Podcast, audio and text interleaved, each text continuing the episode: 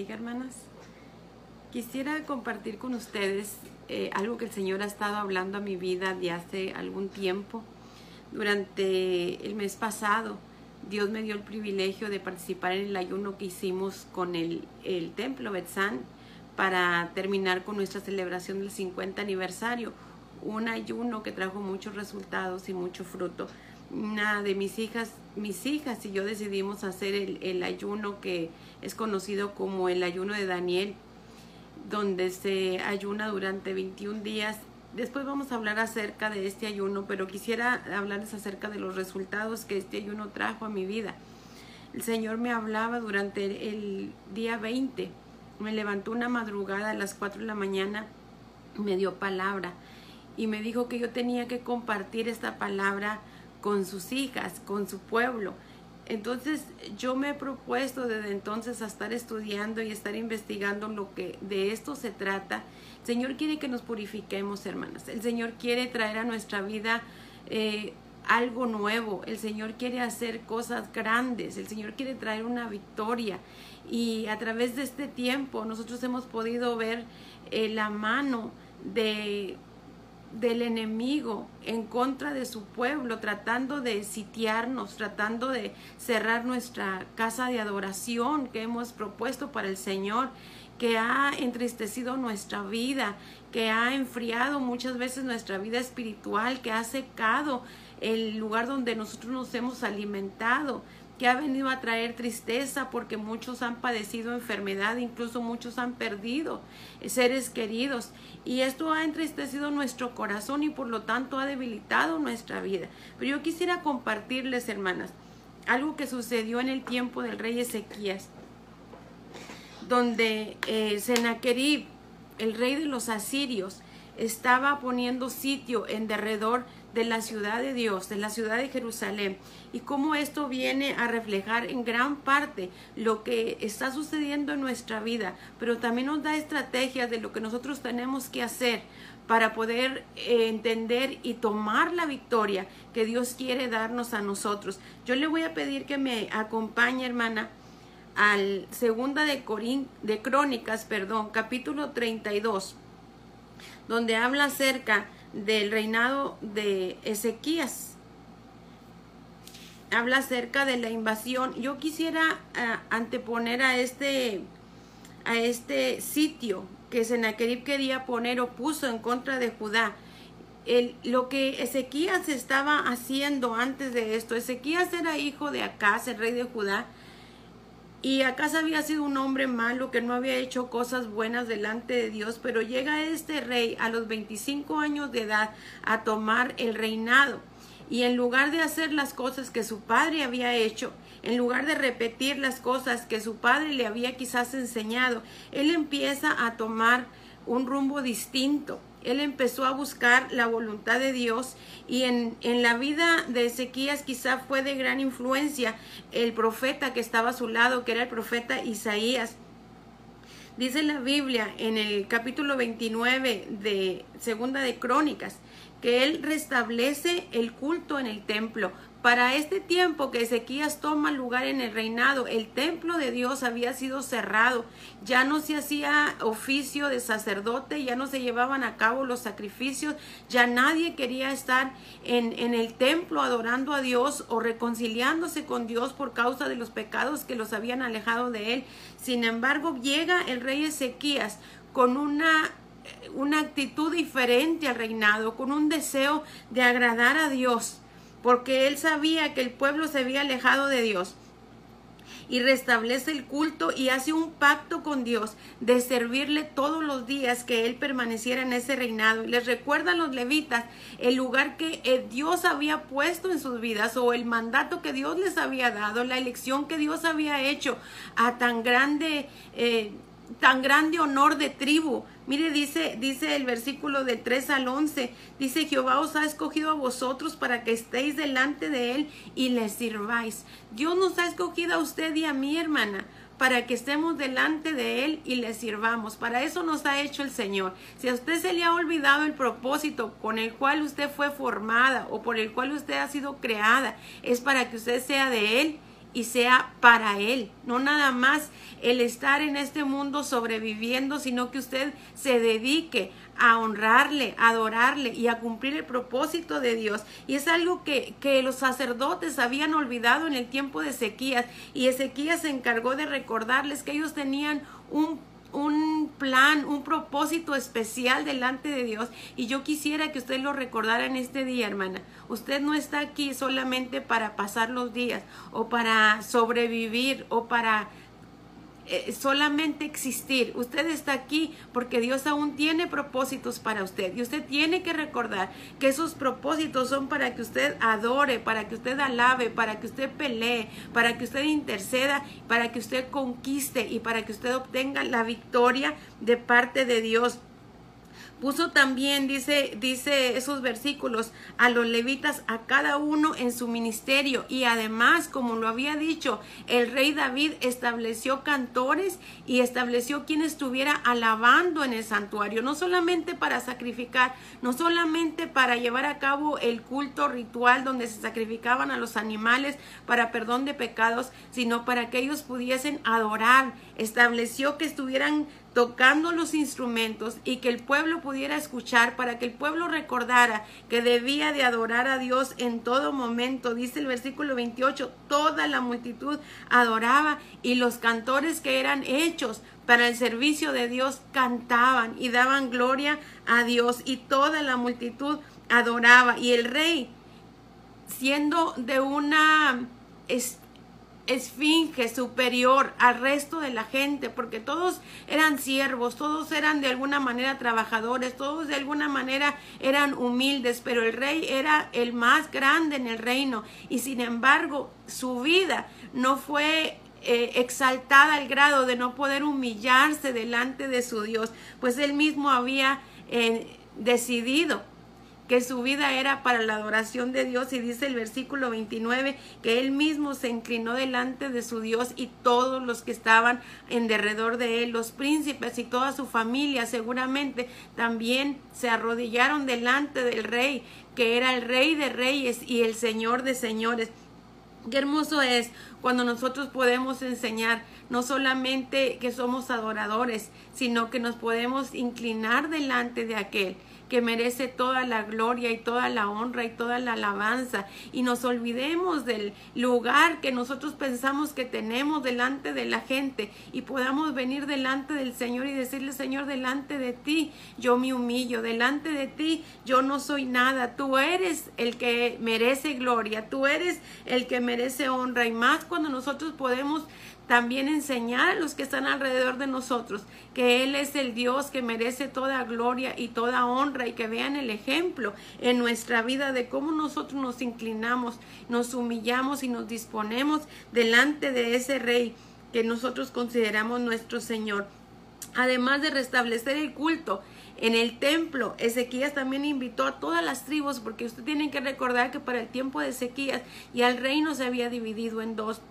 Era el reino de Israel y era el reino de Judá. Las tribus ya no se llevaban entre sí, solamente estaban Benjamín y Judá en el lado de, de Judá y del lado de Israel estaba el resto de las tribus que no estaban a favor de los hijos de David. Entonces ellos impusieron sus propios reyes. El Señor se encargó de castigarlos porque todos los reyes que Israel había tenido habían sido pecadores y el Señor se encargó de traer juicio a través del rey de Asiria a esta nación. Pero los que habían quedado, el remanente de Israel, fueron invitados por Ezequías a ser parte de la celebración porque se habían abierto los, las puertas del templo, se había abierto el lugar de adoración y dice la Biblia que muchos de ellos se burlaban y se reían porque Ezequías mandó cartas de invitación para que vinieran delante de su Dios. Mire qué dice el versículo 6 del capítulo 30 de Segunda de Crónicas. Vaya conmigo, hermana. Esto es parte de lo que Dios quiere traer a nuestra vida también en estos días. Y usted necesita saber lo que Dios quiere hacer. Dice, fueron pues los correos con cartas de mano del rey y de sus príncipes por todo Israel y Judá, como el rey lo había mandado, y decían, hijos de Israel, volveos a Jehová, el Dios de Abraham, de Isaac y de Israel, y él se volverá al remanente que ha quedado de la mano de los reyes de Asiria. Si, ustedes se vuelven a Dios, Dios se va a volver a ustedes, al remanente que ha quedado, a los que el Señor ha permitido que aún estén en Israel. Vengan y busquen al Señor. No seáis como vuestros padres y como vuestros hermanos que se rebelaron contra Jehová, el Dios de sus padres. Y luego dice versículo 8, no endurezcáis pues ahora vuestra cerviz como, como vuestros padres, y someteos a Jehová, y venid a su santuario, el cual ha santificado para siempre, y servid a Jehová vuestro Dios. En e, la invitación que Ezequías estaba dando era para beneficio de todos los, los de Israel, de todos los de Judá. Pasaron pues, dice el versículo 10, los correos de la ciudad en ciudad por la tierra de Efraín y de Manasés hasta Zabulón mas se reían y se burlaban de ellos. Con todo eso, dice, algunos hombres de Aser, de Manasés y de Zabulón se humillaron y vinieron a Jerusalén. En Judá también estuvo la mano de Dios para darles un solo corazón para cumplir el mensaje del rey y de los príncipes conforme a la palabra de Jehová. Muchos de ellos aceptaron la invitación que Ezequías estaba haciendo para reconciliarse con Dios, para arrepentirse, para volver a, adorarle, para volver al corazón de Dios, a la voluntad de Dios. Y Dios se agradó de ellos, hermanos. Mire qué dice el versículo 19 de ese mismo capítulo. Y Jehová, el Dios de sus padres, aunque ellos no estaban purificados según la purificación del santuario, oyó Jehová a Ezequías y sanó al pueblo, porque Ezequías estaba no solamente invitando a la adoración, sino que estaba intercediendo para que el pueblo fuera acepto delante de Dios. Y aunque ellos no estaban purificados de la manera que Moisés había mandado, el Señor tuvo misericordia y oyó a aquel rey que tenía el deseo de que su pueblo volviera y se reconciliara con el Señor. Hermana, muchos de nosotros no vamos a estar listos para venir delante del Señor. Muchos de nosotros no vamos a estar listos para para que el Señor nos dé la victoria. Pero aquellos que estén listos tenemos que inclinarnos, tenemos que humillarnos, tenemos que volver a nuestro Dios para que Dios oiga a aquellos que no están purificados y el Señor también incline su oído y enseñe su rostro a favor de ellos. Así, después de esta situación, después de esta adoración que Ezequías provocó en el pueblo de Judá, el Señor escucha al pueblo. El Señor empieza a tener misericordia con el pueblo. El pueblo empieza a cambiar de actitud. También empiezan a tumbar los lugares altos que habían edificado para los ídolos, para Cera, para Baal. Y el Señor empieza a, otra vez a manifestarse dentro de su pueblo. Ezequías hizo muchas cosas buenas. Ezequías eh, oró por el pueblo. Ezequías intercedió para que el Señor restableciera su comunión en medio del pueblo. También Ezequías celebró la Pascua que hacía muchos años, desde el tiempo de Salomón no se había celebrado. Dice la Biblia en el capítulo 31, versículo 20 de Segunda de Crónicas, que hizo lo bueno y lo verdadero delante de Jehová. En cuanto emprendió el servicio de la casa de Dios, este se puso a hacer todas las cosas que Dios le había mandado a su pueblo que debían de hacer. Restableció el santuario, restableció a los sacerdotes, restableció a los cantores, restableció la adoración, restableció los sacrificios, restableció las fiestas, todo lo que estuvo a su mano para hacer, porque él amaba a Dios. Ezequías lo hizo, pero el enemigo, hermanos, nunca va a estar contento cuando el pueblo adora, nunca va a, a decir ya perdí la batalla sino que Él va a buscar hacer frente a los que se oponen a Él, a los que quieren deshacer su obra, a los que quieren ir en contra de, del pecado, a los que se resisten a la maldad. Fíjese lo que hace el Señor o, lo que hace el, el Señor a través de Ezequías en cuanto el enemigo se levanta para atacarle. El enemigo en, el capítulo 31 de Segunda de Crónicas se presenta a través de un rey de Asiria. Recuerde que Asiria había sido el que había terminado o el que había llevado cautivo al pueblo de Israel, a, los, a las otras diez tribus. Una era Israel y una era Judá. Él se había llevado cautivo al reino del norte, al que representaba Israel. Y viene Sennacherib confiando en su fuerza y en lo que él acababa de hacer y sus padres con Israel y cómo él había acabado con tantos pueblos, porque ellos venían con mucho ejército, con mucha fuerza, con mucha, eh, con mucho ímpetu, atacar a todas las naciones que permitiesen eh, ser invadidas. Dice el capítulo 32 de Segunda de Crónicas. Después de estas cosas, ¿de cuáles cosas? De la fidelidad con la que Ezequías se había dirigido delante de Dios, después de que Ezequías se había propuesto a que el pueblo tenía que regresar, volverse a su Dios, servir a Dios, adorar a Dios, entonces viene el enemigo con toda su fuerza, hermana. Pero eso no nos debe de nosotros eh, atemorizar ni nos debe de intimidar. Nosotros con más fuerza debemos de buscar a nuestro Dios. Es cierto, va a haber muchos ataques, no está contento, pero ahí es donde nosotros tenemos que acudir a la fidelidad de Dios, a, permanecer fieles a Dios. Después de estas cosas y de esta fidelidad, vino Sennacherib, rey de los asirios, e invadió a Judá y acampó contra las ciudades fortificadas con la intención de conquistarlas. Ahora, ¿qué era esto? Eh, había puesto un sitio alrededor de Judá, alrededor de la, de la ciudad santa de Dios, alrededor del reino de Ezequías, para intimidarlo, para hacerlo caer, para hacerlo fracasar de las intenciones que ellos tenían de volverse a, su Dios, porque este hombre había sido usado por el enemigo para venir a intimidar a los que estaban buscando y reconciliándose con Dios. Pues después de estas cosas, dice la Biblia, que Ezequías entendió este sitio y lo que Sennacherib quería hacer. Ahora, hermanas, nosotros estamos viviendo en este momento un sitio.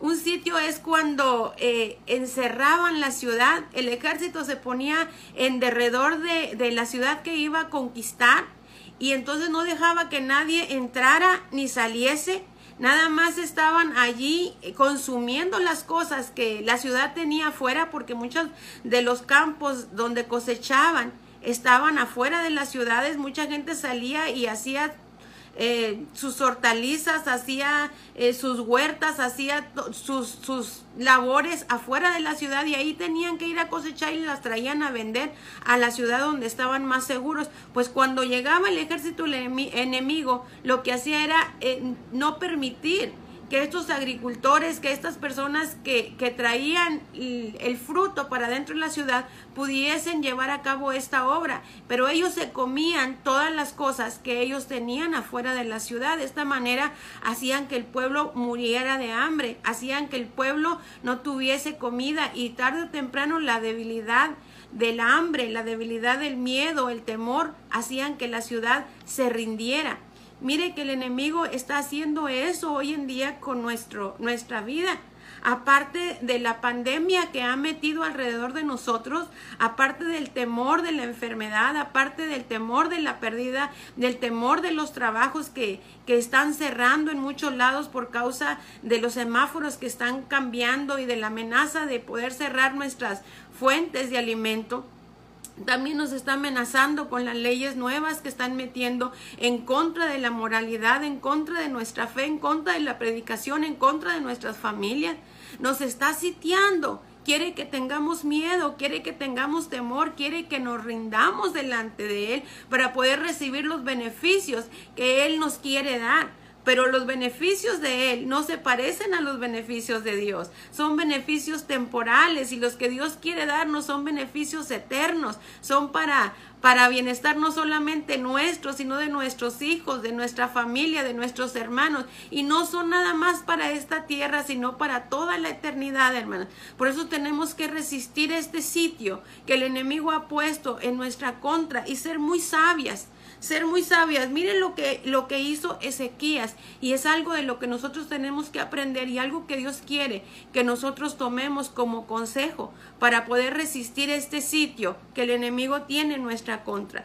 Dice el versículo 2 del capítulo 32. Viendo pues Ezequías la venida de Sennacherib y su intención de combatir a Jerusalén, de conquistar el pueblo de Dios, Dice, tuvo consejo con sus príncipes y con sus hombres valientes para cegar las fuentes de agua que estaban fuera de la ciudad. y ellos les apoyaron. De ahí también ellos se surtían el agua, de ahí también ellos tomaban para sus animales, de ahí ellos tomaban para sus quehaceres, de ahí ellos tomaban para sobrevivir y no tener sed. Pero ellos dijeron, si esta agua no solamente nos va a beneficiar a nosotros, sino que va a beneficiar también al enemigo, entonces nosotros la vamos a cegar. Fíjese la decisión tan radical que Ezequías tomó junto con aquellas personas sabias a las cuales Dios había puesto en derredor de él. Y, y entonces dice, se reunió mucho pueblo, el versículo 4 y cegaron todas las fuentes y el arroyo que corría a través del territorio diciendo, ¿por qué han de hallar los reyes de Asiria muchas aguas cuando vengan? Después con ánimo resuelto edificó Ezequiel los muros caídos e hizo altar, alzar las torres y, y, otro muro por fuera y fortificó además a Milo de la ciudad de David y también hizo muchas espadas y muchos escudos. Ahora hermanas, ¿qué significa eso? El que Ezequías haya cegado las aguas, el que Ezequías haya cegado los arroyos, el que Ezequías haya reforzado las murallas, que haya puesto otro muro, que haya levantado torres, que haya hecho espadas y escudos, que Ezequías estaba preparando para una guerra. Y aunque a él y a su, y a su pueblo también le era sacrificio el dejar de, de, consumir agua, el dejar de consumir aquellas cosas que le eran de beneficio para fuerza de su pueblo, él dijo, ah, lo que es beneficio para mi pueblo también es beneficio al enemigo, así es que lo vamos a dejar de hacer. ¿A dónde voy con esto, hermanas? Mire que cuando nosotros nos proponemos ayunar, que es lo que yo quiero que invitarles a hacer, durante eh, algún tiempo y vamos a proponerlo en las siguientes lecciones que le quiero dar porque primero quiero hacerle considerar de qué se trata el ayuno antes de que usted lo haga y no sepa qué es lo que estamos queriendo lograr a través de este ayuno, qué fue lo que Dios me dijo durante el tiempo en que hablaba conmigo esa madrugada. Necesito que entiendan de qué se trata para que lo puedan llevar a cabo en el orden que yo quiero. Parte de las intenciones del ayuno, hermana, es someter nuestra carne. Fíjese que aunque el sitio está en derredor de nuestra ciudad, en derredor de nuestra nación, porque el enemigo se ha confabulado para no permitir que nuestras reuniones se lleven a cabo, que nuestros ejercicios de adoración se lleven a cabo en el tiempo y el lugar que nosotros hemos establecido, no nos puede vencer nosotros tenemos que hacer un sitio interno. Fíjese lo que hace Ezequías. No va a venir el enemigo a tomarse nuestra agua y a fortalecerse. Y aunque esto nos debilita también al pueblo, vamos a cegar las fuentes de agua. El ayuno, hermanos, se trata de dejar de alimentar, de dejar de fortalecer esta carne, de dejar de fortalecer lo que el enemigo usa para ir en contra de la voluntad de Dios. Usted sabe que eh, la fuerza más grande que impide que nosotros cumplamos la voluntad de Dios es nuestra propia voluntad, es nuestro propio deseo, es nuestra concupiscencia, porque nosotros batallamos para cumplir la voluntad de Dios porque no queremos dejar de hacer nuestra voluntad. No queremos dejar de hacer lo que a nosotros nos agrada. No queremos dejar de, satisfacer los deseos de la carne y pecar en contra de nuestro Dios.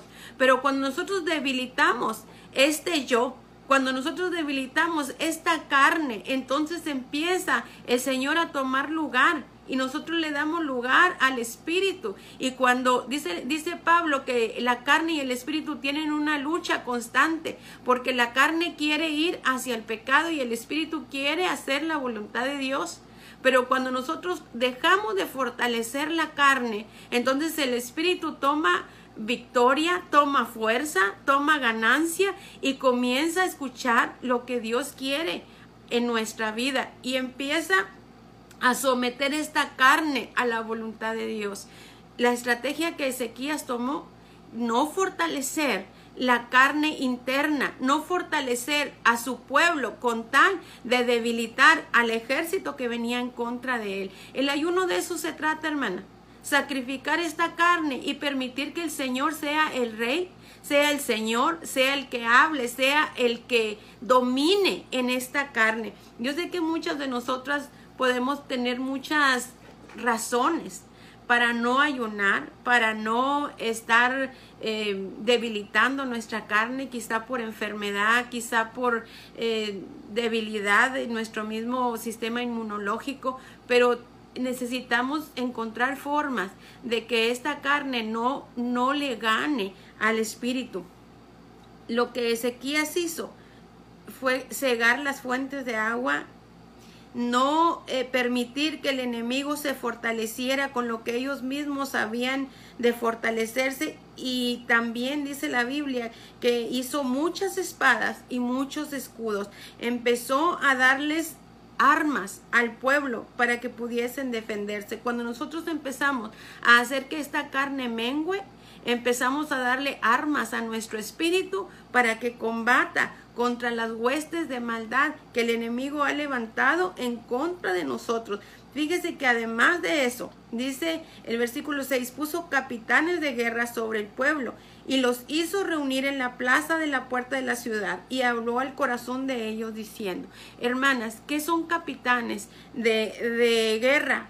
Soldados que estuvieran, estuviesen delante de cada pueblo, que defendieran, que estuvieran organizados para organizar al pueblo detrás de ellos. Señor nos está convocando a nosotras como capitanes de pueblo para que nosotros podamos pararnos delante de nuestro pueblo, delante de nuestra familia y tengamos las estrategias para luchar cuando venga el enemigo. Ahora yo no sé si usted no se sienta capaz yo no sé si usted diga por qué yo y no mi esposo, por qué yo y no mis hijos, por qué yo y no el más fuerte de mi casa, porque a usted el Señor la ha escogido en este día para ser parte de los que van a llevar a cabo la victoria, para los que van a, a, a pararse enfrente de la brecha, porque el enemigo ha querido abrir brecha en el muro de la ciudad fortificada y quiere llegar hasta los nuestros. Pero vamos a hacer como hacía Nehemías en el tiempo que él estaba reconstruyendo los muros, los ponía a construir y los ponía a pelear y Dios la ha llamado a usted y me ha llamado a mí como capitán de guerra por nuestro pueblo y nos ha reunido para que nosotros nos esforcemos. Fíjese que dice el versículo 7 y yo quisiera que usted lo subrayara y usted lo, lo memorizara y usted lo tuviera como parte de, de, su baluarte, como parte de su, de su bandera que va a levantar en contra del enemigo para que usted misma lo crea. Esforzaos, dice el versículo 7. Así les dijo Ezequías a sus capitanes de guerra, y animaos, no temáis, ni tengáis miedo del rey de Asiria, ni de toda la multitud que con él viene. No tenga miedo de lo que el enemigo va a querer traer en contra de usted. ¿Por qué? Porque más hay con nosotros que con el que viene en contra de nosotros. Dice, con él está el brazo de carne. Fíjese, qué referencia tan hermosa para lo que nosotros nos vamos a proponer hacer. Con Él viene la carne, con Él vienen los deseos del hombre, con Él vienen los deseos del enemigo, con Él la voluntad de, de, de nuestra vida. Dice, pero con nosotros está Jehová nuestro Dios para ayudarnos y pelear nuestras batallas. Y el pueblo tuvo confianza en las palabras de Ezequías, rey de Judá. Con nosotros viene Jehová de los ejércitos, al que nosotros le vamos a dar lugar cuando nosotros empecemos a hacer que esta carne se rinda delante de él. Después de esto dice que Sennacherib empezó a sitiar, dice el versículo 9, mientras sitiaba Laquis, Laquis era una ciudad de Judá, con todas sus fuerzas la tenía sitiada, envió siervos a Jerusalén para decir a Ezequías, rey de Judá. Mire que, le, le, dice en los siguientes versículos, le lanza un montón de preguntas, preguntas que también el enemigo nos quiere lanzar a nosotros hoy en día y le dice, ¿y ustedes en quién confían? Para oponerse a este sitio que yo tengo en contra de Jerusalén. ¿Ustedes qué se creen? ¿Ustedes se creen fuertes? ¿Quiénes piensan que son? Y luego le dice el versículo 11 que no te engañes, Ezequías, que no te engañe tu Dios, que no te engañe aquello de lo que tú estás confiando, dice, para eh, entregarte a muerte. Mire que dice el versículo 11, como parte de lo que nosotros queremos proponernos hacer. Dice, Él quiere que tengas hambre, Él quiere que tengas sed. al decir, Jehová nuestro Dios nos librará de la mano del rey de Asiria. ¿Qué es lo que nosotros hacemos cuando nosotros nos proponemos a ayunar y a orar?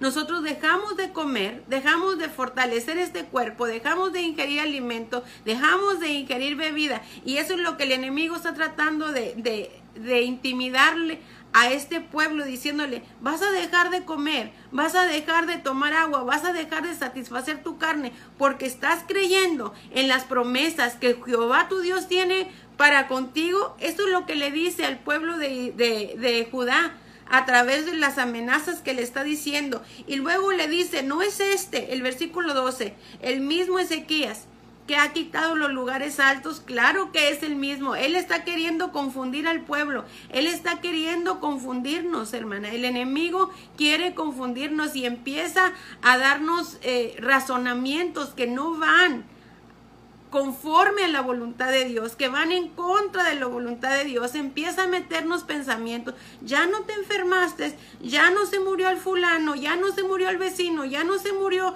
y entonces empieza a intimidarnos, es, es en el Dios que crees, es ese en el Dios que sirves, a ese Dios vas a entregar tu vida, a ese Dios vas a rendir tu voluntad. Y luego dice el versículo 13, no sabes que yo y mis padres hemos hecho eh, lo que hemos hecho con todos los demás pueblos, que no sabes que yo tengo el poder, que no sabes que yo soy el que tiene el dominio del mundo, que no sabes que yo tengo el dominio de las leyes, que no sabes que yo tengo el dominio de todas las, las potestades. Eso es lo que el enemigo está hablándole a Ezequías y también nos habla a nosotros. ¿No habéis sabido lo que yo y mis padres hemos hecho? ¿Pudieron otros dioses de otras naciones librar la tierra de mi mano que Dios hubo entre vosotros. Y para acabarla, fíjese qué hace. Este rey Ezequías dice el versículo 17, además de esto, escribió cartas, el rey Sennacherib, perdón, escribió cartas que blasfemaban contra Dios y hablaban contra él diciendo como los, los dioses de las naciones de los países no pudieron librar a su pueblo, así tampoco el Dios de Ezequías librará al suyo de mis manos. Mire, eso es lo que el enemigo pretende hacer con nosotros, decirnos que nadie va a poder librarnos, pero el Dios que está con nosotros es mayor que aquel que ha traído amenazas a nuestra vida, aquel que ha querido venir a, intimidarnos, aquel que ha venido a atemorizarnos. Dios sigue siendo el mismo de ayer, de hoy y por los siglos y sus promesas, hermanas, siguen vigentes y nuestra vida debe de ser para adorarle a Él, para alabarle a Él y debemos de creer en esas promesas y esas cartas que el enemigo ha mandado en contra de nosotros, de que nosotros estamos acabados, de que nosotros estamos aniquilados, de que nosotros no tenemos esperanza para mañana, de que nuestra familia está derrumbada, de que nuestros hijos están eh, en el servicio del enemigo, todo eso es mentira del diablo. Usted no le crea, usted reclame las promesas de Dios, sujete su vida a su palabra y a su voluntad y usted va a empezar a ver cómo el Señor libra de la mano del enemigo su vida, la vida del pueblo, la vida de sus hijos, la vida de la familia, la vida de la iglesia. Clamaron a gran voz, Ezequías clamó a gran voz delante de Dios y el Señor escuchó la voz de Ezequías. Dice el, el versículo 20 del capítulo 32.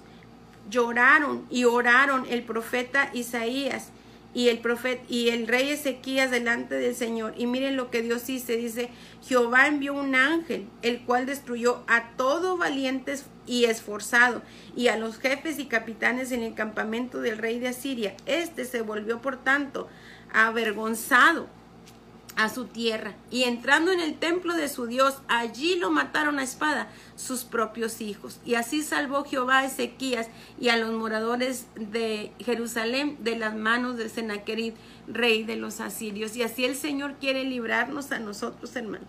Así el Señor quiere librar a sus hijas, así el Señor quiere librar a su pueblo. Cuando nosotros empezamos a clamar, cuando nosotros empezamos a orar, cuando nosotros le damos el lugar a Dios y dejamos de escuchar las amenazas que el enemigo tiene en contra de nosotros, porque para esto les empieza a hablar en su propio idioma Senaquerib Les manda gente que sabe también eh, hablar hebreo y les empieza a amenazar y a decir lo que él iba a hacer contra ellos. Sí, el enemigo sabe cómo intimidarnos, sabe eh, cuáles son nuestras debilidades, sabe cuál es nuestro temor y quiere a través de esos temores traer a nuestra vida intimidación, quiere callarnos, quiere hacernos, eh, a bloquearnos, quiere que nosotros no hagamos la voluntad de Dios.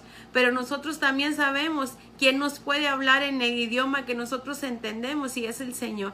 El Señor nos ha levantado y quiere que nos levantemos, hermana, para resplandecer, para que seamos luz en medio de las tinieblas, para que seamos la esperanza, para que seamos la sal que da sabor a la tierra en estos tiempos, cuando no hay esperanza, cuando parece que todo va en contra de, los hijos de Dios, cuando parece que nuestra vida va de mal en peor, cuando parece que vamos eh, a ser derrotados, el Señor quiere manifestarse y quiere cumplir sus promesas en nuestra vida, quiere darnos la victoria, porque hemos sido fieles al Señor, el enemigo quiere amenazarnos, pero usted tiene que recordar que el Señor nos dice que nos esforzamos, que seamos valientes, que busquemos su rostro, que debilitemos esta carne, que le demos lugar a Él y Él va a defender nuestra vida.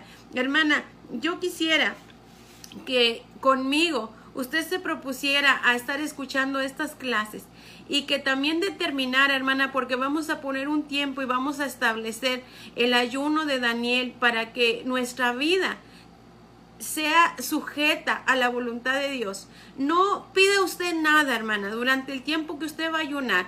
El ayuno no se trata de dar para que Dios nos dé, no se trata de sacrificar. Probablemente hemos malentendido el ayuno hasta ahora porque pensamos que cuando alguien está enfermo nosotros tenemos que ayunar y el Señor tiene que contestar, porque pensamos que cuando nosotros tenemos necesidad, eh, nosotros hacemos un sacrificio y el Señor a cambio tiene que traer una respuesta. No es así, hermana. El ayuno no es un chantaje para que usted pueda eh, hacerle... Em, algún tipo de, de condición a Dios.